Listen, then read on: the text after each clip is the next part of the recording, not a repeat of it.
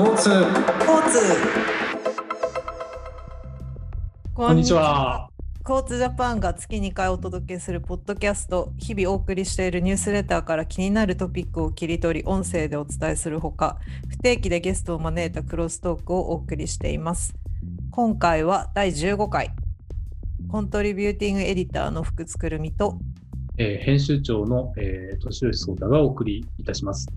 えー今回は、えー特別に、えーディレクターの、コースジャパンディレクターの小西祐介さんも収録に遊びに来てくれてます。小西さん、こんにちは。こんにちは。よろしくお願いしこんます。にちはよろしくお願いしますいや、なんか4月ってことでね、なんか、クォーツジャパンもちょっと雰囲気を変えてというか、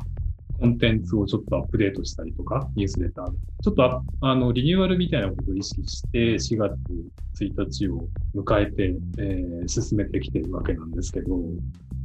リニューアルでちょっと、これ何って友人から言われたやつがあって、なんか英語のサービスをね、クォーツジャパンで始めることにしたんですよね。なんかメールが来てましたねイングリッシュトライアルっていう知ってた福士さん、こういうのをクォーツジャパンいや。始めたんだよ。あのーいやそのデイリーブリーフで、うんうん。あのー読み上げ？うんみたいなの、もちろん。そうそう、してばらくね、おりますけれども。2021年入ってから、うん。そのデイリーブリーフのあのニュースレターの内容をあのアメリカのスタッフが読み上げてくれて、それを、うんポッドキャスト的にちょっと Spotify とかで聞けるような、その音声とテキストで両方で楽しむみたいなことはちょっとやってきてたんですよね。うん。うんうんうん。あのいやなんかシャドーイング練習っていうのがうんうんうん。うん私ちょっとあいまいち いまいち疎疎いんですよね。ちょっと最近その英語学習っていうあのものにだいぶこうなんだろう。何何がこう最近のトレンドなのかとかたうんうんうん。ちょっと分かんなくて。うんうんうんうん。うんうん何でしたっけ？あの CM でやってる。はいはいはい。だ名前だけは聞くんですけいろいろどいろいろあるじゃないですか。桐谷美玲さんが CM やってるやつ、ね。とかもだしオンラインであのはいはいおぎやはぎ？ああ、DMMA 会話。あそうそうそうそう。とか、うん全然なんかこういろいろあるんだよね。何が何なのかが分かんなくてで今度またシャドーイングとかって言われたから、あれ交通でえ何何シャドーイングみたいな自分の家でそんなことになってた。なんで、ここ、これをね、結構協力、まあ、ばばばっと進めて、えーくれてるうー人として、小西さんも来てくれたっていうことなんだよね。シャドーイング、でも小西さんやってた馴染みある英語学習方法だったでしょ？小西さんにとっては。どう？そうですね。あの高校生の時とかに、僕、英語科だったんですけど、ね。国際化みたいなことが、シャドーイングやってて、なんか、アイアムサムとか、うんうん あのの、うんあの映画あるじゃないですか。あの映画を見て、こう言ったことを後から、まあ、シャドーイングって英語が流れたやつを、うん後からこうついてきて発音するみたいな。うんやってるなんですけど、まあ、やってたから、まあ、シャドーイングっていうこと自体に馴染みは、まあ、あったのと、まあ、あの結構どこの英会話教室みたいな、それはまあ、あのいわゆる対面型でもオンライン型でも、結構まあシャドーイング、結構まあ、なんていうんでしょう、ポピュラーなどっちかなと思ってたので、まあ、ちょっとそういうところで、スポーツでもなんか新しいことをやってみようよって、なんかっと始めてみたっていう経緯。うんうん、今だから、クォーツのやってる、その、始めたやつに関して言うと、限定5人でしたっけ？そうです。テスト的に始めたって感じ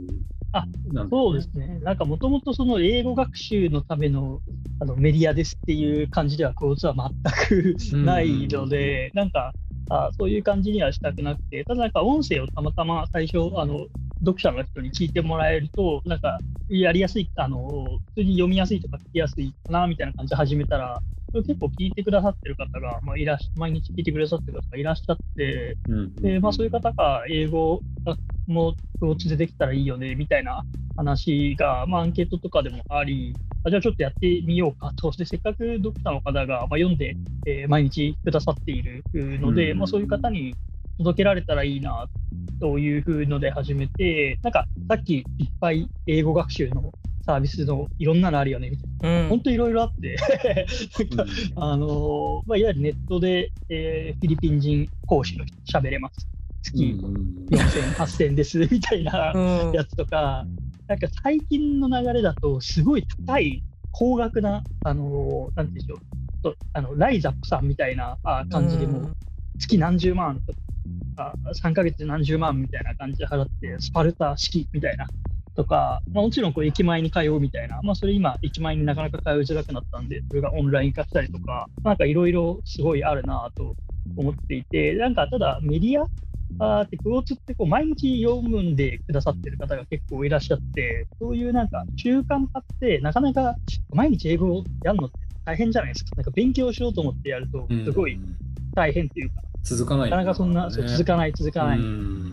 があるんで、まあじゃあ毎日読んでるので、ちょっとあの英語もできたらよくないみたいな感じの発想で、まあ、クロの習慣化みたいなとか、結構そのメールで送っている時のすごいテーマだったので、うん。まあ、英語もあー勉強するっていうのも結構習慣化するのがむずいというか、ハードルが高いみたいなところがあるんで、まあ、とりあえずやってみようかなっていうところで、まあ、あの読者の人と一緒にこうなんか共通で新しい体験作っていけたらいいかなぐらいのこう感じでちょっと始めさせてもらったっていううん経緯ですね。でとりあえずし、あのー5人限定で始めてみたんだけれども、もうすでに定員はまあ少ないながらも埋まってしまってるってことなんだよね。いや、なんか福津さんはね、もうだってオランダで働いたりとかしてたから、まあビジネスで英語を使うことに慣れてると思うんですけど、うん。今ね、いやー。日本、どいやーでもねう、うんあのいや私でもそのまともに自分がやっぱりそう英語学習というかそういうのしうん始めたのって、まあ多分小学校の高学年ぐらいからなんですけどまあまずやっぱ大学に入った瞬間に打ちのめされてるんで一回。え、どういうこと？そ、のうん。いやだからやっぱ帰国いくら自分がある程度英語ができるって思っててもやっぱその帰国子女とかうんうん。やっぱそういう人たちの英語力にはまずもう勝てないわけですよ。うんうん。やっぱり耳とか。でそので今度そうなってくそうなってでやっぱ社会に出て、えっとなんか英語を使って勉強しあ勉強じゃないそう仕事をしたいと思ってもやっぱね大変うんでそうやっぱどういうふうにこう勉強しようとかっていうのはいろいろ考えた時期はやっぱありました。えーぶつかる時はありました。英語勉強最新の最強の英語勉強法を教えてくださいよ 福津さんの。いやだから最強なのって、うんもうまあでもいや今もちょっと難しいやっぱ現地ですよね。もう現地でもうだから日本語を話さない環境にもぶち込まれるっていうぶち込むっていうもうそれが一番ですね、もうだから苦しみに追いやるんですよ自分のことを。修行だね。もうこの上ないぐらいにの苦境にこう追い込むみたいな。うん私それでめちゃめちゃ英語力上がりましたからねだってそう実際に大学とかで留学した時とか。かそうなんだ。うん、小西さんもだって大学の時留学してるでしょ？1年ぐらい。いや、1年してて、僕、アメリカのボストンだったんですけど、僕は追い込めなかったタイプ。あ日本日本日本人の人たちと結構いたってことですか？いや、あの、日本人の人とつるんだというよりは、うん。友達は非でいいあのあ、つまりアメリカだったけど、割と韓国、アジア系の友達がすごく多くて、ただ彼らも、もともとずっと向こうに、もともとほとんど向こうで育ってますみたいな友達だったんで、彼ら自身はネイティブだったんですけど、すごい。なんか、く汲み取ろうとしてくれるというか、なんか、あれがあったんで、まあ、結構、あの、なんとかなっちゃって、で、まあ、授業とかも、あ日本人って結構ライティングとリーディングはなんなんとか、まあ、できるじゃないですか。もちろんなんかテストとかで苦しいのもあるけど、なんとかなっちゃって、で、英語の授業とかも割とテクノロジーが発達してたんで、普通に録音した後から聞き直せばなんとかなったりとかあして、なんかな、なんとかする方に舵を切っちゃったから、結果的にそのすげえ英語喋れるようになったなっていう実感があ得られるま得られるまま、ちょっと不完全燃焼感を残したまま帰国してしまったっていう正直なところで。でもあの私の大なんかこう一番あの感じてることはあのこれまでの経験上、うんやっぱりあの第一言語が基本的た例えば私たちとか日本語じゃないですか。で日本語をきれいにあと話せる人だったり日本語の文法とかもきちんと理解していてきちんとその単語とかもあのいろんな単語を知っていて使える人は英語に関しても、えっと、同じような能力を発揮する。人のだそれはだからどんぐらい勉強するかによるんですけど勉強すればそういう人たちの方がよっぽどあのきちんとうん。吸収できるというかやっぱり、ね、語彙力がこう乏しい人たちは、えー、と違う言語を勉強しても結構厳しいなーって見ててもう思うし自分自身もなんかすごくそういうふうに感じることが多いですね。なるほどね。うん語彙力はね、でかいようね。ん、語彙力が多分一番うん。なんか大きいのかなっていうのは。あとは、いや、なんかその、まあ、しそれそんな中で、シャドーイングっていう方法をうんまあ一つ選んだわけなんですけど、い福さん、僕らはね、あの、年吉と小西ともう一人、あの、交通ジャパンのスタッフは週に1回、